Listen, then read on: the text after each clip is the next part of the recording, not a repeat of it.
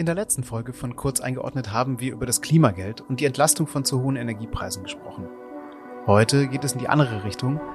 Die Kosten in der gesetzlichen Krankenversicherung steigen und steigen. Und das deutlich schneller als die Einnahmen.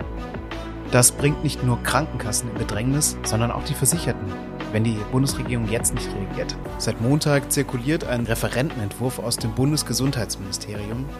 Das ist also der Vorschlag von Gesundheitsminister Karl Lauterbach, wie er die Finanzierungslücke schließen will.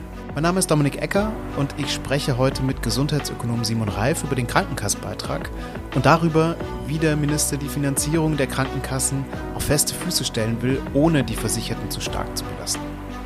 Dabei erklärt uns Simon, was genau in dem Reformpaket steckt und wo Karl Lauterbach wirklich ran müsste, um die Krankenkassenfinanzierung zu reformieren. Außerdem erfahrt ihr, wie die Finanzierung der gesetzlichen Krankenversicherung überhaupt organisiert ist. Aufgenommen haben wir die Folge am Dienstag, den 5. Juli, leider unter nicht ganz idealen Bedingungen. Bitte entschuldigt also die nicht immer optimale Tonqualität.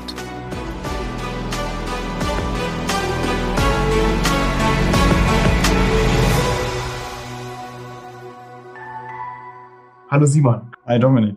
Wo erreiche ich dich denn gerade? Du bist im Ausland unterwegs. Ich bin in Oslo, da treffen, treffen sich die europäischen Gesundheitsökonominnen und Gesundheitsökonomen zur zweijährigen, äh, alle zwei Jahre ist da Tagung. Das war jetzt länger nicht. Ähm, aber um 18 Uhr ist Empfang bei der Bürgermeisterin von Oslo. Ja, super, dass du dir Zeit nimmst. Ich habe gehört, du hast dir den Referentenentwurf auf der Reise durchgelesen und ähm, bist äh, jetzt aktuell informiert. Ähm, ja, also es steht im Raum, die, der Krankenkassen Zusatzbeitrag könnte stark steigen, wenn jetzt nicht reagiert wird. Warum steigen die Kosten so stark? Vielleicht erstmal ein Disclaimer. Also ich habe halt diesen, ähm, diesen Entwurf aus dem Gesundheitsministerium, der gestern, also Montag, äh, 4. Juli am Nachmittag äh, rumgegangen ist. Es gibt schon Gerüchte, dass der vielleicht auch wieder zurückgezogen wird. Ähm, also wer weiß, wie aktuell das ist, was wir hier besprechen, aber von, von den groben Linien ähm, wird das irgendwie in, so in die Richtung ausschauen.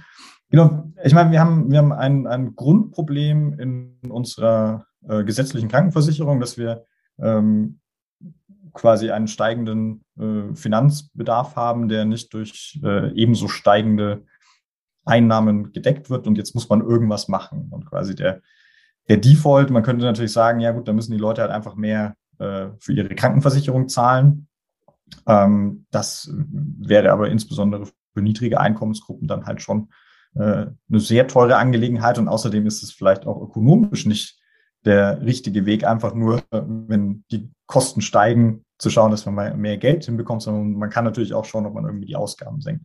Und was, was wir jetzt in dem, in dem Referentenentwurf sehen, ist so eine Mischung, ist so ein Versuch, an allen Ecken ein bisschen was zu drehen. Also einerseits äh, die Einnahmen zu steigern, andererseits die Ausgaben zu senken. Karl Lauterbach hatte gesagt, er möchte die, die Lasten, diese, diese Kosten, möchte er, ähm, möchte er größer verteilen über die verschiedenen ähm, ja, Akteure, die in das Gesundheitssystem einzahlen. Also nicht nur die Beschäftigten, sondern auch die Arbeitgeber, die Pharmaindustrie und die Krankenkassen. Ähm, ist dieser Lastenausgleich aus deiner Sicht gelungen? Ja, die, die Frage hier ist eigentlich eine viel größere. So wie wie sollte eigentlich ein solidarisches Gesundheitssystem finanziert werden? Ich glaube, da bräuchte man irgendwie erstmal ein Ziel, damit man sagen kann, da ist jetzt eine, der, der Reformvorschlag geht in die richtige Richtung. Ich meine, was, was man sieht, es gibt quasi, wir haben die, die, die Leute, die Geld äh, einzahlen in die ähm, gesetzliche Krankenversicherung, in den Gesundheitsfonds. Äh, das sind quasi die Arbeitgeber und Arbeitnehmer. Ähm, die werden jetzt höher belastet über den Zusatzbeitrag, der um 0,3 Prozentpunkte steigen soll. Ähm, und wir haben als zweiten, äh, zweite große Instanz, die Geld da reingibt, haben wir den Bund und der zahlt auch äh, zwei Milliarden mehr, beziehungsweise eigentlich drei, eigentlich drei Milliarden, aber eine Milliarde ist irgendwie als Darlehen dann etikettiert, damit es wahrscheinlich nicht unter die Schuldenbremse fällt. Aber quasi so die, die beiden, die Geld reinbringen, bringen jetzt mehr Geld rein. Das ist erstmal bei der Einnahmenseite vielleicht bleiben. Ähm, da ist ja, ist ja ein Vorschlag, dass man ähm, eine, eine Solidarabgabe macht ähm, für die Pharmaindustrie. Ist das aus deiner Sicht ähm, ein, ein nachhaltiger und sinnvoller Vorschlag? Das ist jetzt erstmal für die nächsten zwei Jahre gedacht. Ja, witzig. Ich hätte das als Ausgabenseite tätowiert, ähm, weil nämlich eigentlich, also wir, wir zahlen ja aus, aus den, äh, die Krankenkassen zahlen ja Geld an die Pharmafirmen, damit sie uns großartige Medikamente hinstellen. Ähm, und wenn die Pharmafirmen jetzt, ich glaube, es heißt Solidaritätsabgabe, ich bin nicht ganz sicher, ob wie, wie solidarisch die Abgabe ist, wenn man ein Gesetz dafür schreiben muss, damit man das macht. Aber naja. Ähm, oh, auf jeden Fall, die, die Pharmafirmen äh, müssen jetzt für die nächsten zwei Jahre jeweils eine Milliarde Euro äh, zusammenbekommen ähm, und das dann äh, quasi in den Gesundheitsfonds rein, äh, reinbringen. Auf der anderen Seite ähm, zahlen wir natürlich viel Geld an die Pharmafirmen. Das heißt eigentlich, wir, zahlen halt weniger. Das wäre jetzt ein, ein Weg, unsere Arzneimittelausgaben äh, zu senken. Äh, weil du gefragt hast, wie, wie sinnvoll oder nachhaltig äh, das ist, das ist ja, ich würde sagen, gar nicht. Also es kann ja nicht die Lösung sein, ein, ein zukunftsfähiges System zu machen, dass man, wenn, wenn zwei Milliarden Euro fehlen, dann sagt, okay, du zahlst jetzt zwei Milliarden Euro und in, in zwei Jahren verhandeln wir wieder. Also da sind die, ähm, jetzt, jetzt bist du quasi auf die Ausgabenseite gesprungen, aber wenn, wir, wenn wir bei den Pharmafirmen sind, ähm, da sind die Regelungen und Reformen, die angedacht sind, was die Arzneimittelpreise insgesamt anbelangt, ähm, haben mehr Potenzial, langfristigen Einfluss zu haben. Wie sind welche? Geht im Endeffekt an äh, sind so verschiedene kleinere Sachen, die noch unkonkret sind.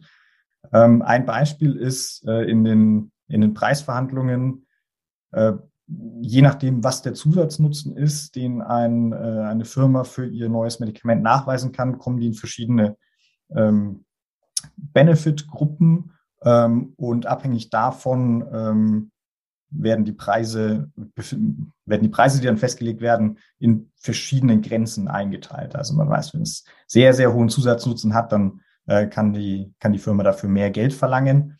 Ähm, und das soll restriktiver gehandhabt werden und es soll noch mehr ähm, quasi so eine Art Mengenrabatt geben. Oder es, äh, auch wenn wenig, ganz wenige Leute ein Medikament haben, dann soll sich das natürlich trotzdem für die Firma lohnen. Und an, an diesen Schrauben will man drehen, um insgesamt die Ausgaben zu senken. Was ist sonst so im Bereich jetzt der Ausgaben geplant, wo du sagst, ja, das ist ein, ein großer Hebel und da kann man jetzt Kosten einsparen? Ja, also ich glaube, der eigentlich der größte Hebel ähm, ist das, was gerade überhaupt noch nicht im, im, im Gesetz drinsteht. Das ist die, die große Krankenhausstrukturreform, äh, die Karl Lauterbach angehen will, wo jetzt die Expertinnenkommission ähm, eingesetzt wurde, wo es quasi darum gehen soll, sowohl Krankenhausstruktur als auch Krankenhausvergütungssystem ähm, vielleicht sogar komplett zu, äh, zu reformieren. Und dadurch lässt sich natürlich sehr viel Geld sparen. Aber das passiert natürlich nicht so schnell, dass man jetzt 2023 schon was davon merkt.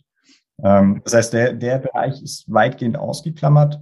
Ähm, wir haben eine, ähm, wir haben eine äh, Änderung, das ist die, es, gibt im, im wie heißt das, Termin-Service-Gesetz, also das, was dazu geführt hat, dass uns allen erklärt wurde, wenn wir keinen Arzttermin bekommen, dann müssen wir die 11.6, 11.7 anrufen. Und dann äh, sorgen die kassenärztlichen Vereinigungen dafür, dass wir einen Facharzttermin bekommen. Und bis jetzt äh, gab es sowohl den Zwang, äh, dass das auch angeboten wurde, aber es wurde auch extra vergütet. Also Ärztinnen und Ärzte hatten dann am Ende halt mehr Geld, wenn sie noch äh, jemanden zusätzlich äh, aufgenommen haben. Ähm, und dieses extra Geld soll jetzt wegfallen. Ähm, die sollen natürlich trotzdem weiter behandeln. Die spannende Frage ist, also Karl Lauterbach hat gesagt, die ähm, quasi das Leistungsniveau bleibt gleich. Und jetzt zahlen wir weniger Geld dafür, dass wir noch Arzttermine bei, bei der Fachärztin bekommen. Ähm, und wenn das bedeutet, dass das Leistungsniveau gleich bleibt, also sich nichts daran ändert, wie gut oder schlecht ich einen Arzttermin bekomme, dann haben wir vorher Geld verschwendet. Ähm, wenn sich was ändert, dann war es eine gute Ausgabe. Wir wissen es nicht, weil nämlich irgendwie niemand Sachen evaluiert in diesem Gesundheitswesen. Das heißt, das wird erst ähm, in ein paar Jahren wird das dann ähm, die Aufgabe unter anderem von Menschen wie dir sein, die äh, da zurückzugucken und zu schauen, ähm, wie lief das. Aber das ist bisher auch noch nicht angedacht, das, das gleich mit einzubauen. Bevor wir jetzt nochmal auf die Einnahmenseite zurückgehen, müssen wir vielleicht kurz mal über den Gesundheitsfonds sprechen oder generell die, die Struktur der Finanzierung, ähm, weil das nicht ganz so einfach ist. Also es ist ja nicht so, dass ich als Mitglied bei der Krankenkasse einfach nur denen Geld überweise und dann war's das und die bezahlen dann für mich die Rechnung, sondern es ist ja, da steckt ja, sind ja noch mehr Schritte dazwischen. Ähm, bitte erklär uns das doch mal. Ja, das ist das, was, was die Leute denken. Ähm, sie haben ihre, ihre Karte und das Geld äh, läuft zur AOK und von der AOK dann äh, an das Krankenhaus. Wir haben zwischengeschaltet den sogenannten Gesundheitsfonds. Deswegen wird auch immer darüber geredet, dass, dass dem, im Gesundheitsfonds Geld fehlt.